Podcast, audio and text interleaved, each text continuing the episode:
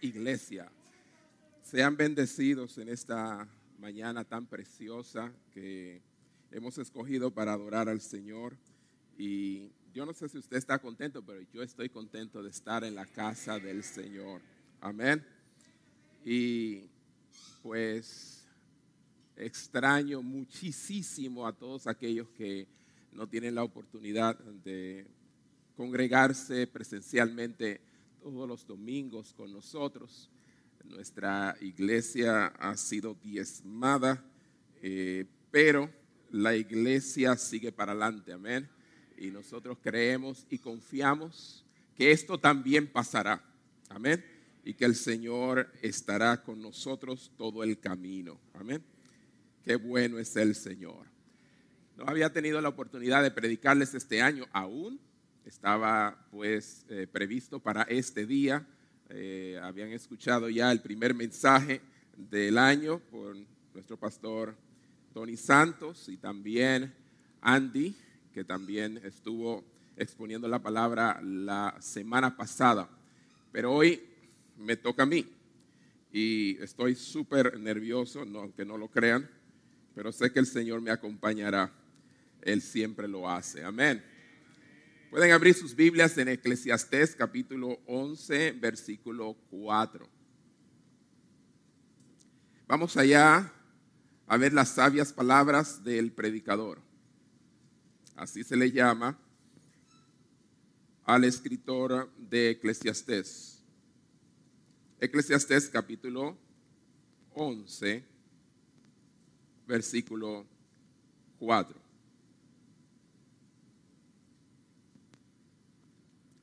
Dice así, el que al viento observa, no sembrará, y el que mira las nubes, no cegará.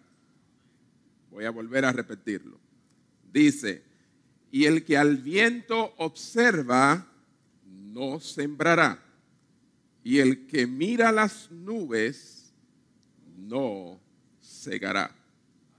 Quiero serle honesto y esta palabra pues estuvo en mi mente toda esta semana.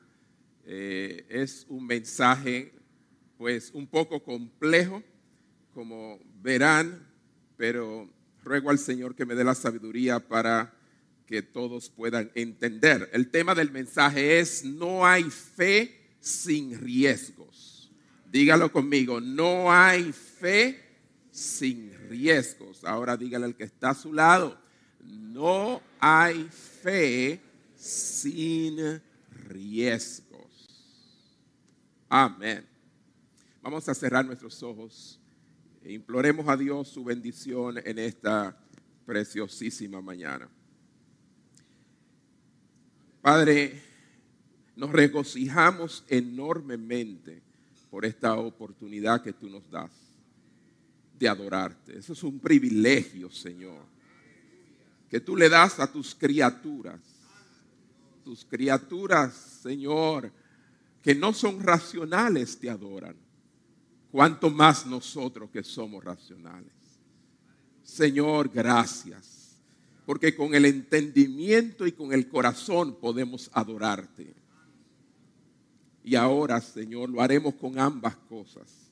Pondremos toda nuestra mente en lo que tú tienes que decirnos y abriremos nuestros corazones para recibir tu palabra y que nuestra voluntad sea movida en esta hora a poder obedecerte, agradarte y servirte. Bendícenos ricamente con tu palabra.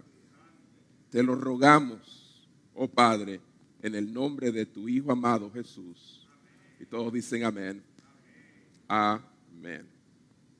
Muy bien, leemos el texto de nuevo. Dice, el que al viento observa, no sembrará.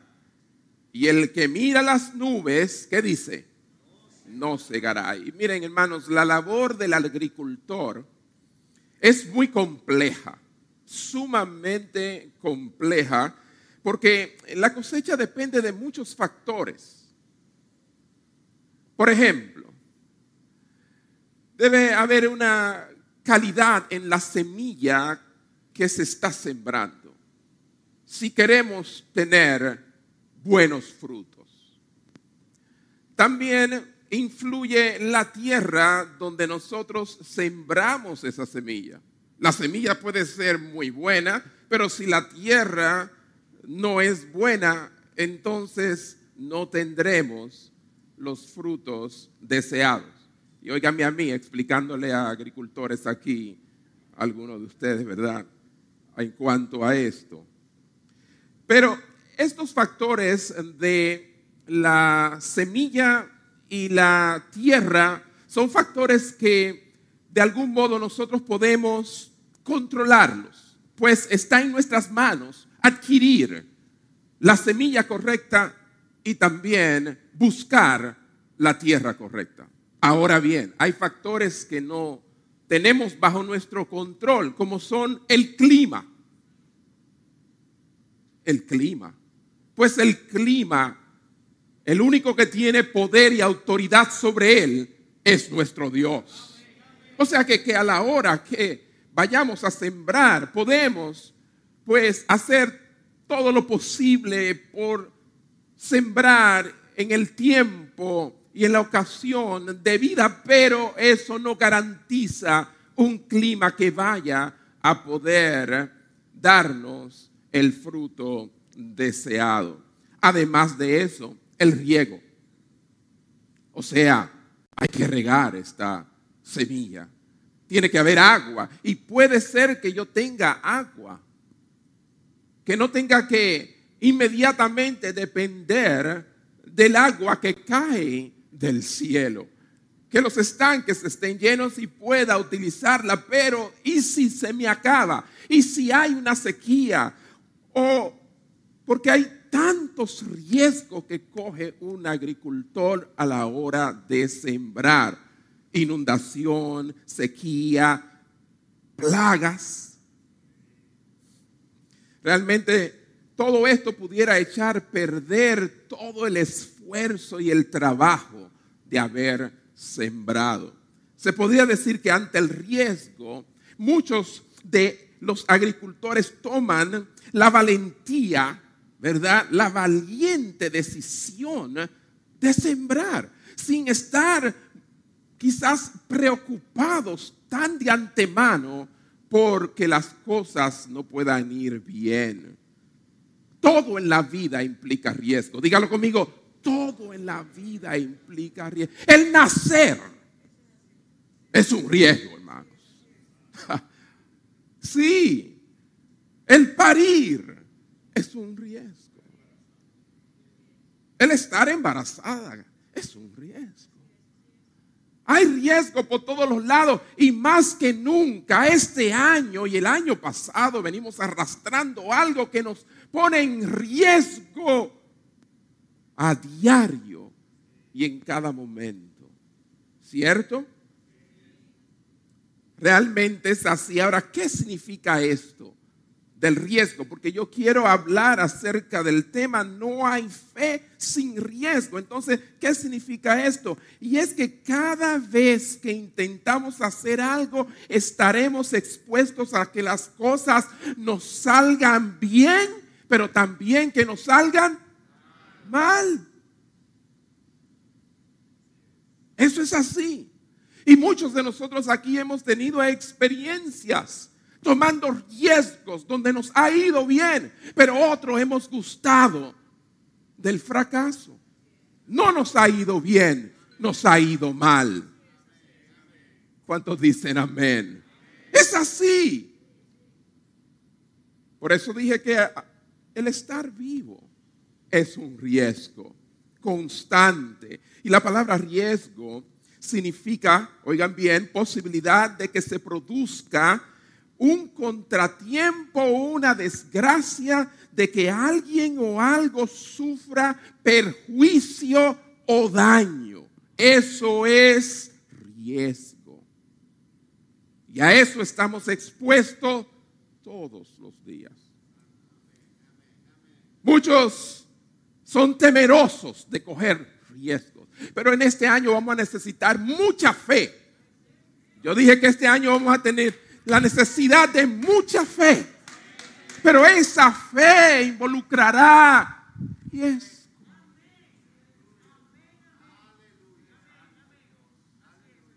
De lo contrario, no avanzaremos en nada de lo que nos propongamos. ¿Están aquí conmigo, hermanos? Permítanles darle una ilustración.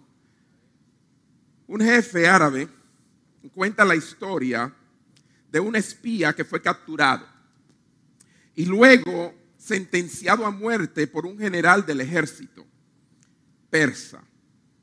Escuchen, este general tenía la extraña costumbre de dar a los criminales condenados a muerte la opción entre el pelotón de fusilamiento y la puerta grande y negra. Todo condenado a muerte tenía esa opción. La mayoría elegía el pelotón de fusilamiento. Nunca se les decía a los prisioneros lo que había detrás de la puerta negra. Me pregunta, ¿y por qué tenía que ser negra? No podía ser de otro color. Los negros siempre en todo. A medida que se acercaba el momento de la ejecución, el espía fue llevado al general persa, quien hizo la pregunta, ¿cuál será? ¿El pelotón de fusilamiento o la puerta grande y negra? El espía dudó por un momento.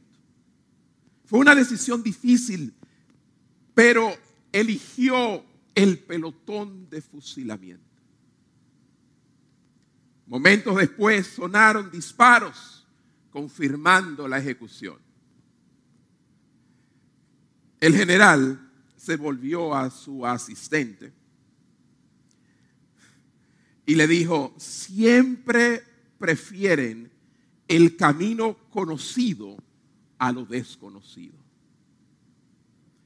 Es característico de la gente tener miedo de lo indefinido.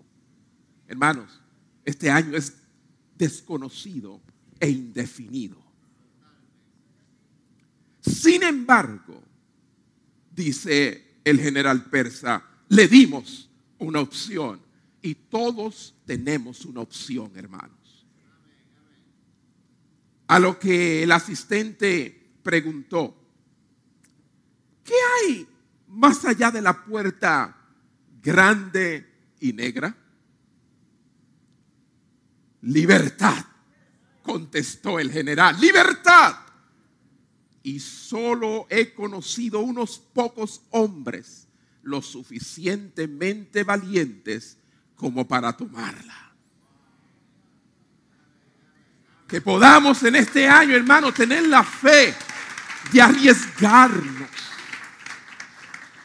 Aleluya. Ahora, esta historia nos plantea una pregunta. Una pregunta. O más bien dos preguntas si el preso hubiese elegido pasar por la puerta negra, ¿se estaría arriesgando o estaría actuando con fe?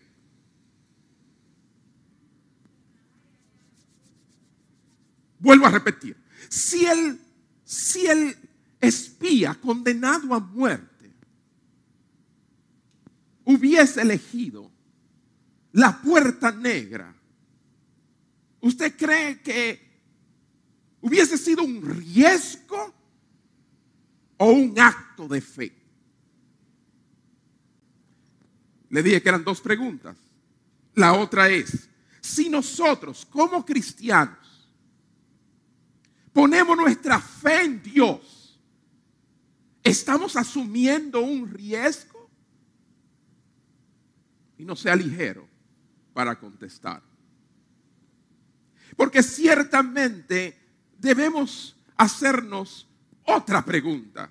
Y es, ¿qué relación hay entre la fe y el riesgo. ¿Qué separa las dos si hay algo que los separa? ¿Cuándo es un riesgo y cuándo es fe? ¿Son caminos diferentes o van a la mano? ¿Cuándo son caminos diferentes y cuándo van a la mano?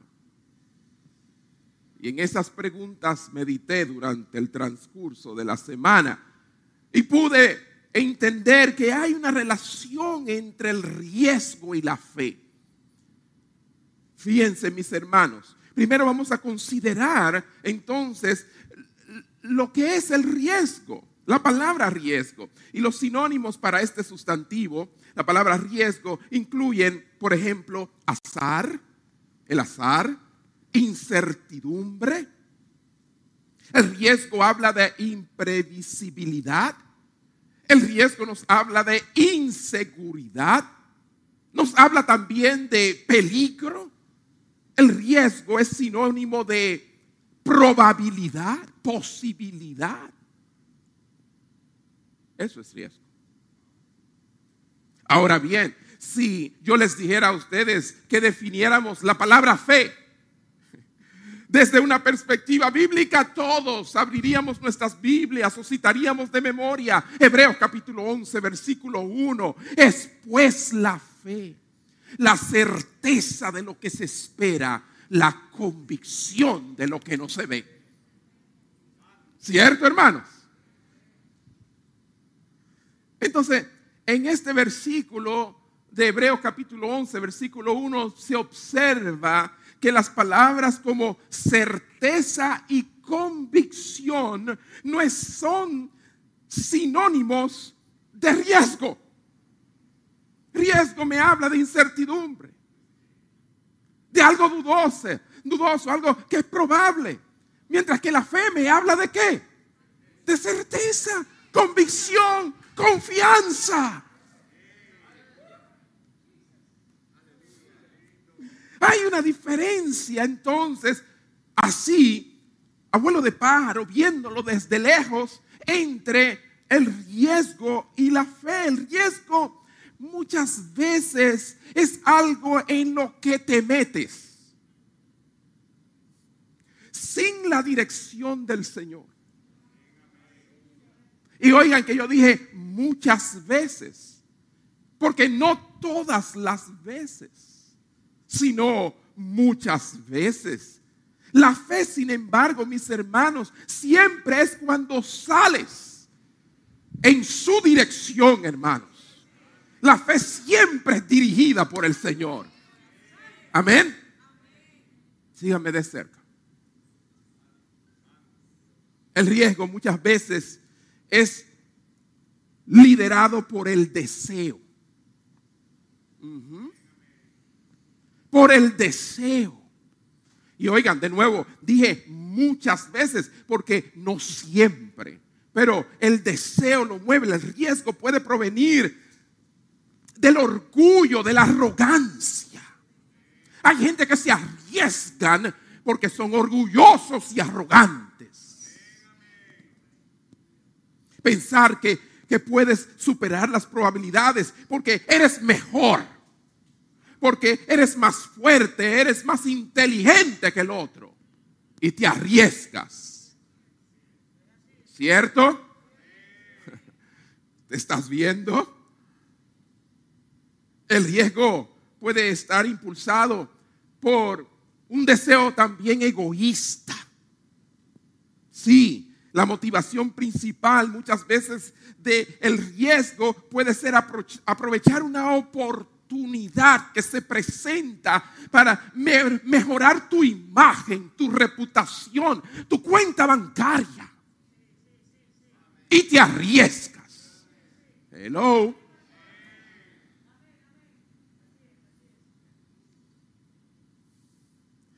Y muchas veces, hermanos, terminamos arrepentidos de haber tomado cierto riesgo. Pero de la fe nunca, jamás nadie se arrepiente. Tú nunca oirás a alguien diciendo, yo me arrepiento de haber tenido fe. Pero sí, muy probablemente has escuchado a alguien decir, ¿por qué me arriesgué? Si están entendiendo, denle un aplauso al Señor.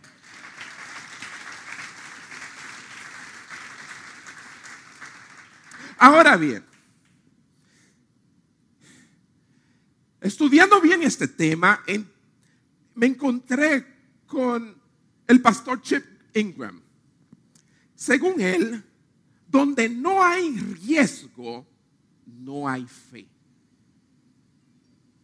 Hmm. Entonces, lo que yo tenía separado, y obviamente podemos separar la fe y el riesgo en ciertas situaciones, vuelve ahora a unirse. Porque él dice, donde no hay riesgo, no hay fe. Marque eso, donde no hay riesgo, no hay fe. Y donde no hay fe, no hay poder. Sí, hermano, se pierden las fuerzas cuando no hay fe. Y donde no hay fe, no hay gozo. Es verdad, hermano. Donde no hay fe, no hay gozo. Y donde no hay fe, no hay intimidad con Dios. Y donde no hay fe, no existen los milagros sobrenaturales, hermano. ¿Es así o no es así? Donde no hay fe, no hay recompensa, porque es la fe la que atrae la recompensa. Y donde no hay fe, no se puede agradar a Dios. Porque sin fe es imposible agradar a Dios. Pero lo que me choca es la partecita donde Él dice, donde no hay riesgo, no hay fe. Fíjense, hermano, vivir una vida de fe requiere correr riesgo. Dígalo conmigo, vivir una vida de fe requiere correr riesgos, al menos desde nuestra perspectiva. Y ahí está la clave. Porque cuando se habla de riesgos, se debe siempre tener pendiente de que se está refiriendo a la manera en que el hombre ve las cosas no como Dios la ve. Porque nosotros no podemos ver físicamente lo que nos espera. Por eso todo acto de fe involucra riesgo. Riesgo.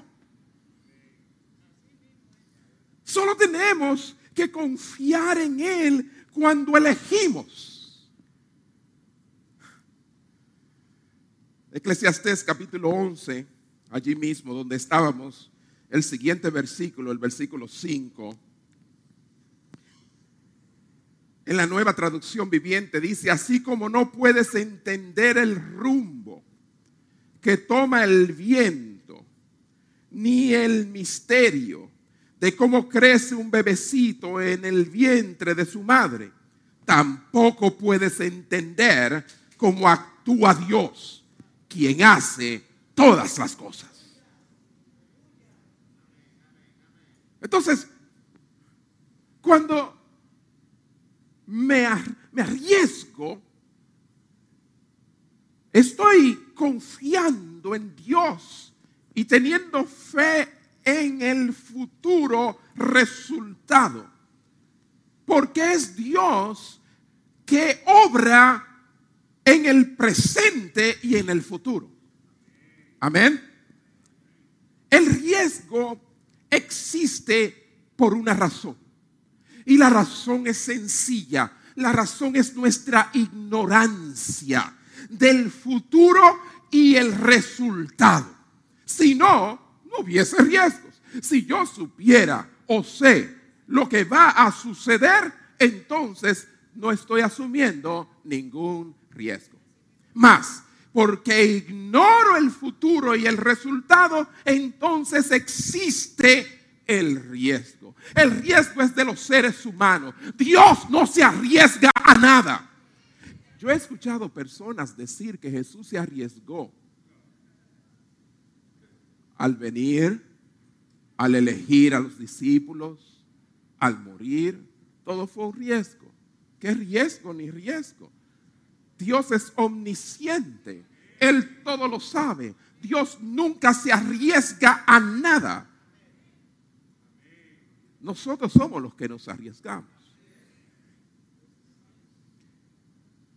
Es la idea de Dios. Eso, eso nace en Dios mismo. Él decide que vivamos en ignorancia del resultado de nuestras decisiones. Que Dios más sabio es la manera en que dependamos de Él. Si ustedes buscan en Santiago capítulo 4, versículo 13 al 15, podemos ver que allí el apóstol Santiago lo deja muy claro. Cuando él dice, vamos ahora, los que decís hoy y mañana iremos a tal ciudad y estaremos allá un año. Y traficaremos y ganaremos. Cuando no sabéis lo que será mañana. Y ahí entra la palabrita riesgo. Porque, ¿qué es vuestra vida? Ciertamente es neblina que se aparece por un poco de tiempo y luego se desvanece. En lugar de lo cual deberíais decir, si el Señor quiere, viviremos y haremos esto o aquello. O sea, que cada vez que yo digo voy a hacer, me estoy arriesgando. Y la fe lo que hace es que depende de la voluntad de Dios para todo lo que va a hacer. Amén. Y eso es lo que tienes que hacer en este año. En la Biblia vemos, hermanos, personas como nosotros que a pesar de sus errores, sus debilidades, sus temores, corrieron riesgos enormes. Mas Dios responde a la fe. Diga conmigo, Dios responde a la fe. A la fe que se manifiesta al tomar riesgos y dar un paso adelante confiando en Él. Dios responde, hermano.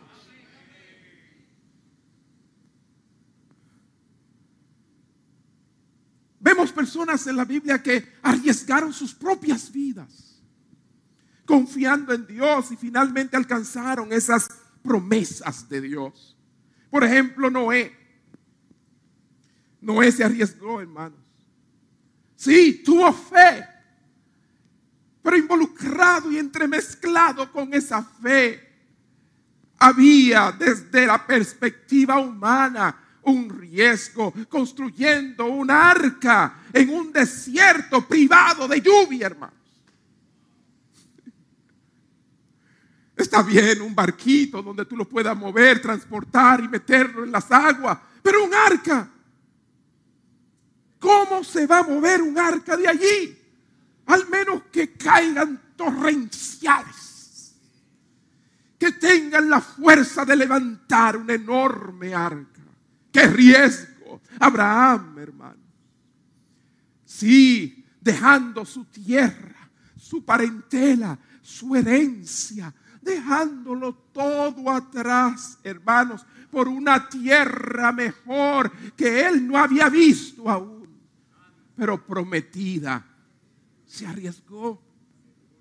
Moisés arriesgó su vida después de haber oído la voz de Dios que le decía que volviera de regreso a Egipto. Y en Egipto, ustedes saben lo que él había dejado pendiente. Arriesgó su vida volviendo atrás. Raab, la ramera. Oh hermano, y usted dirá, no, es que esta gente conocían a Dios, Noé, conocía también a Dios, Abraham lo conocía también, Moisés cara a cara habló con él, era fe, no había riesgo involucrado. Pero ¿y qué me dicen de la ramera? Conocía a Dios tan bien como estos hombres de Dios? Claro que no, mis hermanos, la ramera no, no pereció juntamente con los desobedientes, porque recibió a los espías en paz. Gedeón se acercó más, hermanos, y se arriesgó cuando luchó con un ejército, contra un ejército de madianitas de 15 mil soldados, con solamente 300 soldados disponibles. ¡Qué riesgo! Es como si a Dios le gustara meternos y movernos al riesgo. Aleluya. Es emocionante, hermano. Es, es algo que le da sentido a la vida.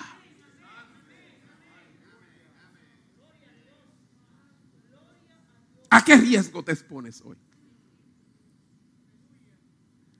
¿Cuál es tu desafío en esta mañana? o en este año? ¿Qué está sucediendo en tu vida? De la cual tú tienes que armarte de fe y arriesgarte. Hermanos míos, todos conocemos la historia de David siendo perseguido por Saúl,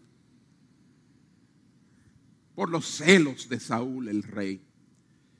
Y vemos claramente cómo David en una ocasión tuvo la oportunidad de acabar con Saúl. Y lo halló en una cueva, durmiendo, y cortó su manto, un pedazo de su manto. Los que le rodeaban decían, acaba con él ahora, ahora es la oportunidad, esta es la oportunidad. Y David lo perdonó y arriesgó su vida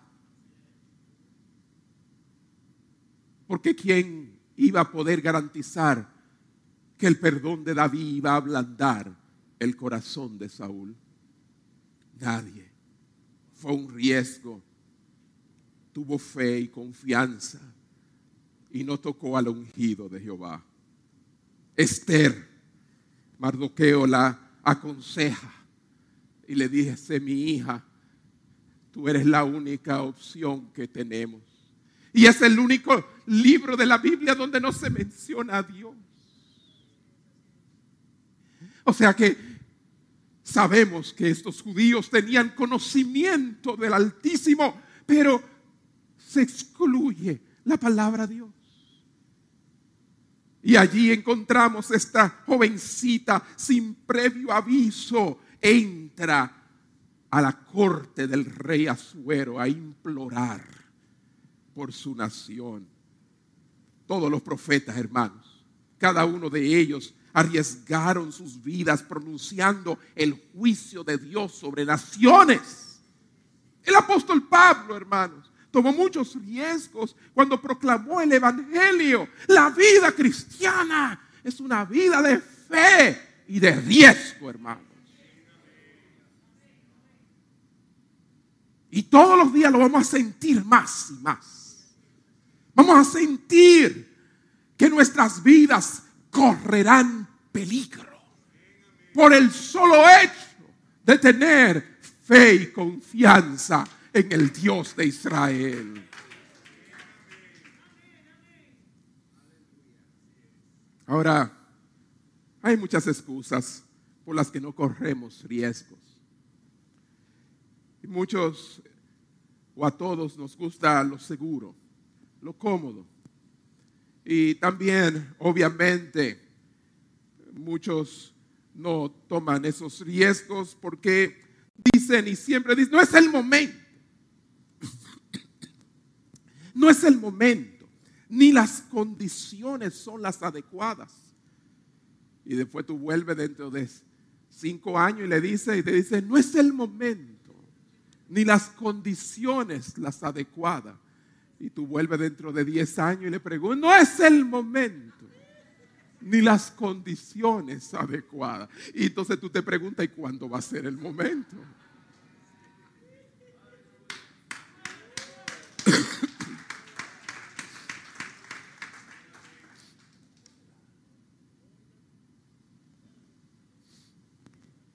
Me gusta como la Biblia viva, nueva Biblia Biblia, nueva Biblia viva, parafrasea Eclesiastés capítulo 11, versículo 4. Dice, si esperas condiciones perfectas, nunca realizarás nada. Dígalo conmigo. Si esperas condiciones perfectas, nunca realizarás nada. En diciembre, mis hermanos, del 1903, los hermanos Wright, considerados como los pioneros de la aviación, creyeron que el viento tenía que estar a su favor para despegar este aeroplano. Hoy está comprobado que un aeroplano necesita del viento en contra para elevarse. Ellos se tardaron más y su experimento duró tan poquito porque elevaron el aeroplano en el momento en que el viento estaba a favor. Si ellos hubiesen esperado que el viento estuviera en contra, entonces el aeroplano hubiese despegado y hubiese durado más en el aire. Interesante, y muchas veces el viento en contra es lo que ayuda a que la visión, las ideas, lo que Dios te ha puesto en el corazón se realice. No son los vientos a favor, es el viento en contra, hermano.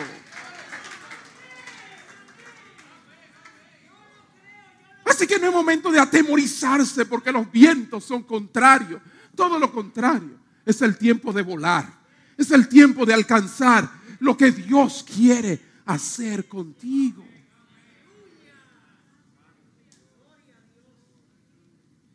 Es que si esperas las condiciones perfectas, nunca vas a estar tan seguro antes de hacer algo. Es así. Alguien dijo, vivimos en un mundo imperfecto en situaciones imperfectas para hacer su voluntad perfecta. Explíqueme. Dios ha decidido que yo viva y que tú vivas en un mundo imperfecto bajo situaciones imperfectas para hacer su voluntad perfecta. Y Dios es poderoso para hacerlo, hermanos. Dios es poderoso para hacerlo. Ahora, hermanos, siempre hay consecuencias a nuestra aversión al riesgo y por aversión quiero decir este nuestra negatividad, nuestra indecisión, el, el evitar el riesgo tiene sus consecuencias. Por ejemplo, si Noé no se hubiera arriesgado, él y su familia se hubiese ahogado también en el diluvio sobrevino. Si Abraham no se hubiese arriesgado, él y su familia hubiesen permanecido en donde? En una cultura pagana, idólatra. Y eso es dejándolo ahí, pero nosotros mismos no fuéramos hijos de Abraham. Si Jocabet no se hubiese arriesgado y le dice, mi niña, pon esta barquita con tu hermanito en el río Nilo y obsérvala. Y no le quite los ojos de encima. Están matando todos los niños varones. Pero yo tengo fe. Pero no es tengo fe y no me arriesgo. La fe tiene una acción. Me arriesgo. Tengo fe y me arriesgo. Y ahí está, la preparé lo mejor posible, no le va a dar calor, tampoco le va a dar frío, correrá bien por las aguas del Nilo y quiera Dios, quiera Dios que mi hijo se salve. No hubiese nacido y ni se le hubiese llamado salvado de las aguas a Moisés. Si Moisés no se arriesgaba, los israelitas no hubiesen podido salir de Egipto y quizás aún tuvieran allá. Si Gedeón, Gedeón no se hubiese arriesgado, los madianitas hubiesen continuado abrumando a los israelitas. Si Esther no se hubiese arriesgado, hermano, los judíos de 127 provincias, hermanos, desde, desde la India hasta Etiopía, hermanos, hubiesen sido destruidos. Si los profetas nos hubiesen arriesgado, hermano, a pronunciar los juicios de Dios, las naciones no hubiesen tenido la oportunidad de arrepentirse. Y si Pablo nos hubiese arriesgado, el mensaje del Evangelio no hubiese llegado a nosotros los gentiles. Hay un riesgo, hermano. No hay fe sin riesgo. Dios Obviamente, hermano, Dios no responde al riesgo. Dios responde a la fe. Que quede eso claro. No es al riesgo, es a la fe. Cuando Dios mira los riesgos que nosotros corremos, Él ve hombres y mujeres con una gran fe. Y así Jesús le dijo a ciertas personas en el transcurso de su vida, oh, cuán gran fe he encontrado en ti hermanos míos, todos podemos convertir el riesgo en una gran fe. De hecho, así es que se va desarrollando la fe.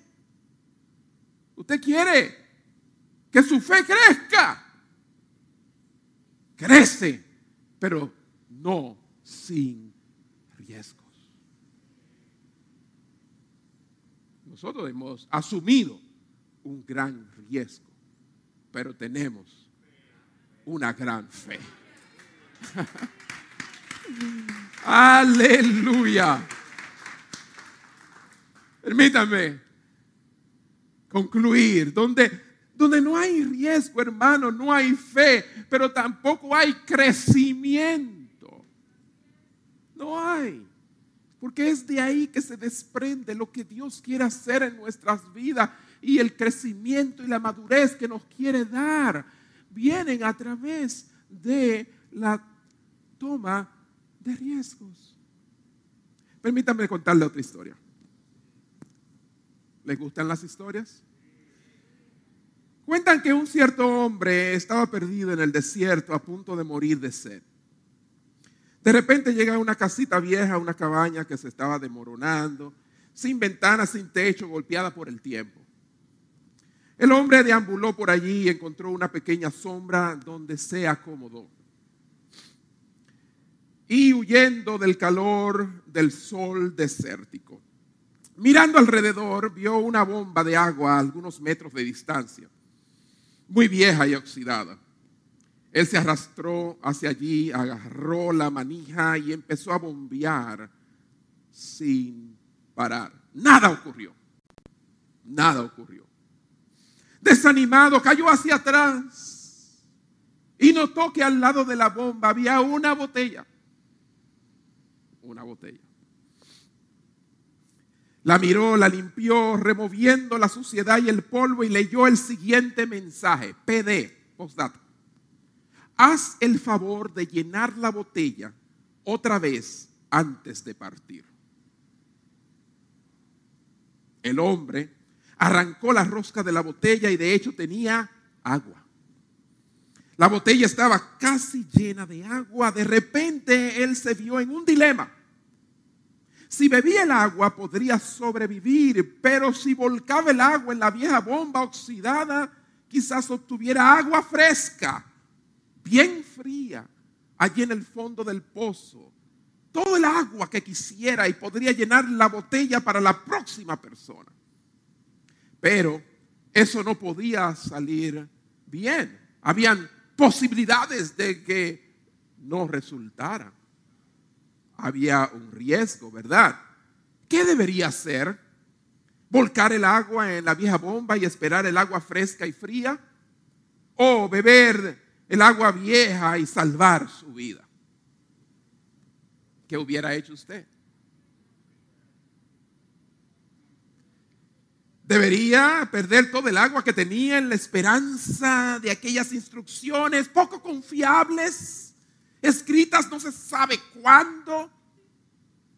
Con temor, con mucho temor, el hombre volcó toda el agua en la bomba. Enseguida agarró la manija y empezó a bombear. Y la bomba empezó a chillar. Y nada ocurrió. Y la bomba chilló y chilló. ¿Quieren oír el final? Entonces surgió un hálito de agua después de un pequeño flujo.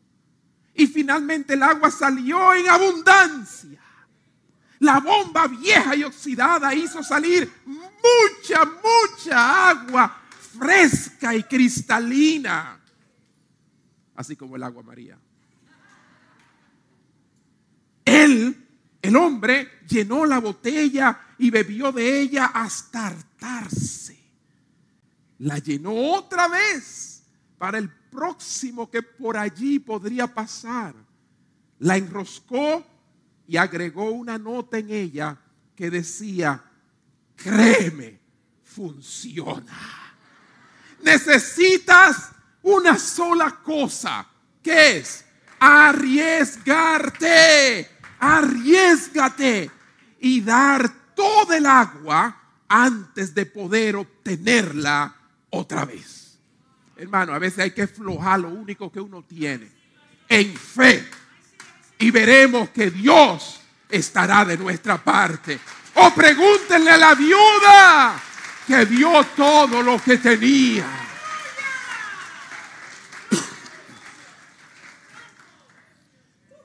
Ahora bien, hermanos, mientras que el riesgo exige un cierto resultado y siempre el riesgo exige resultado, la fe se contenta con cualquiera que sea el resultado.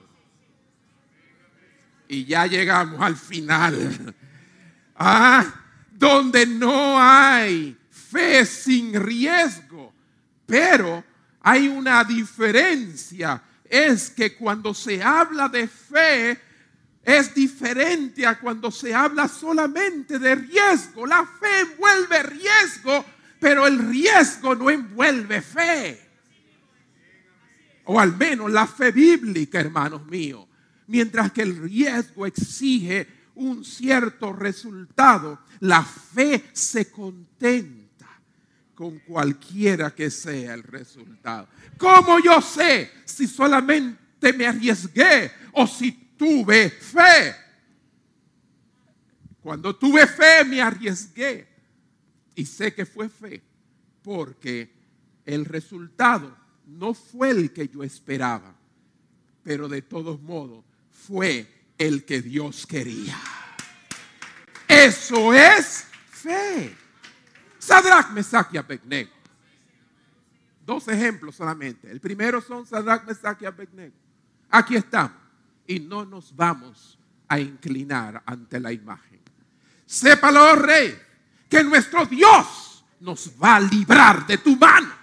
Y si no nos librare, nos estamos arriesgando como quiera a que Dios tenga otros planes diferentes a lo que yo quiero ver. Pero yo lo que quiero es que se haga la voluntad de Dios. Por lo tanto, tenemos fe de que Él nos librará. Y si no nos libra como quiera, no nos vamos a postrar.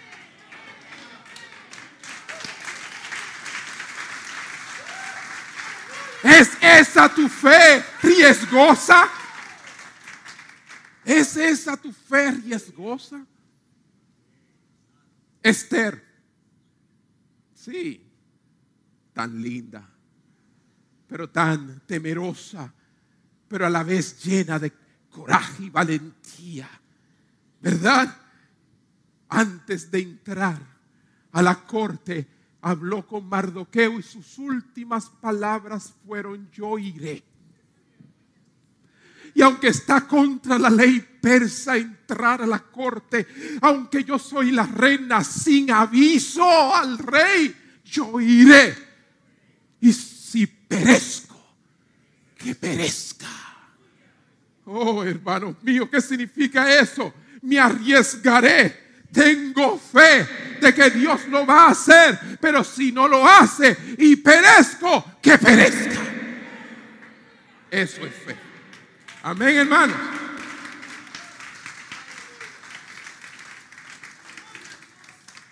Concluyo con esta cita de John Piper. Él enseña sobre esto, que el riesgo, el riesgo es una acción que nos abre a la posibilidad de pérdida o daño.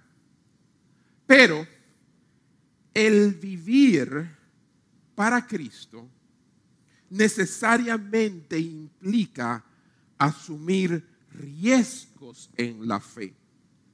Un camino que finalmente conduce a la plenitud de gozo, la gloria de Dios y el bien de otros.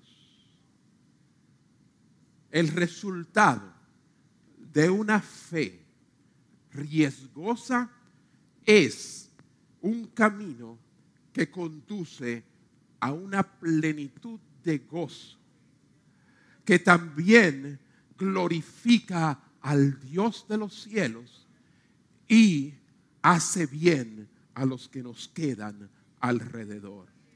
Dios nos ayude, hermanos míos, en este año a entender que no hay fe bíblica sin riesgos y podamos ver la perfecta voluntad de Dios cumplida en nuestras vidas.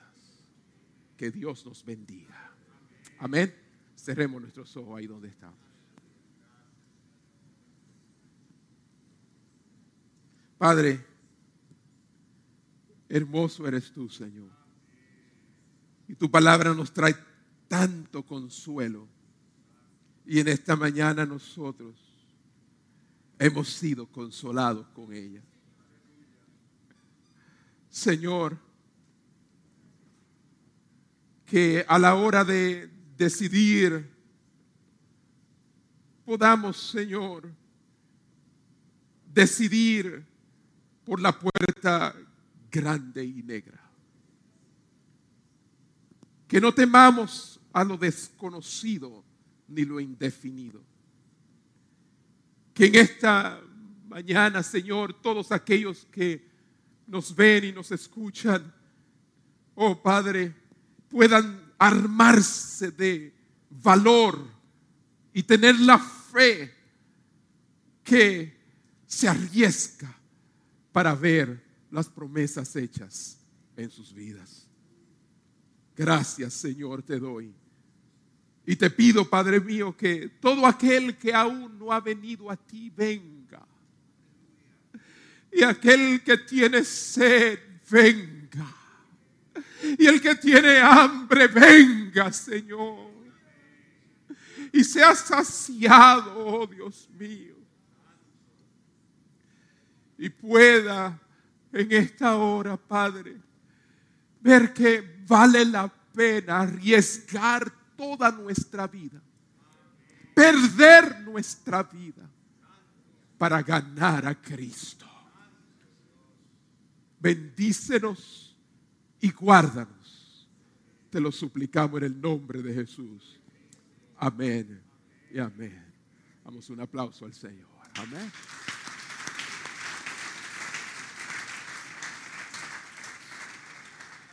Y si en esta mañana estás acá o estás eh, por vía online, transmisión, eh, y quieres recibir a Cristo,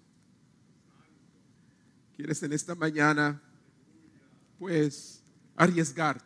Y yo te digo, comprobado está que es el mejor riesgo que puedas tomar. Venir a Él. Él está con los brazos abiertos para recibir.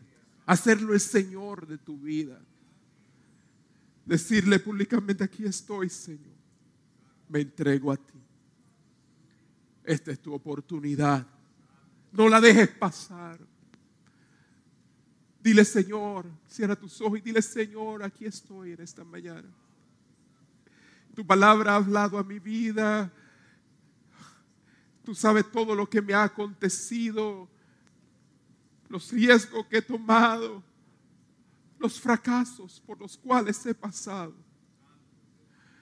Te necesito, oh Dios, en mi vida.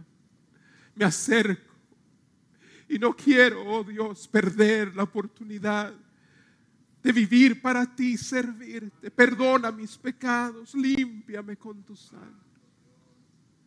Ahí donde estás, dile, aquí estoy. Te entrego todo mi ser. Y ayúdame a vivir para ti, Señor. Enséñame a través de tu palabra a acercarme a ti. Te entrego mi vida en el nombre de Jesús. Amén. Amén. Si hay alguien que ha hecho esa oración aquí en este lugar, levanta tu mano. ¿Dónde estás? Queremos saberlo. Acá, entre los que estamos aquí habrá uno, amigo, habrá un descarriado, alguna persona. Si la hay, esta oportunidad, queremos orar por ti. Gracias, Señor. Gracias, Señor. Si no la hay, sabemos que en alguna parte, alguna persona quizás lo habrá hecho. Que Dios bendiga esa vida también. Amén. Dios le bendiga a todo en el nombre de Jesús.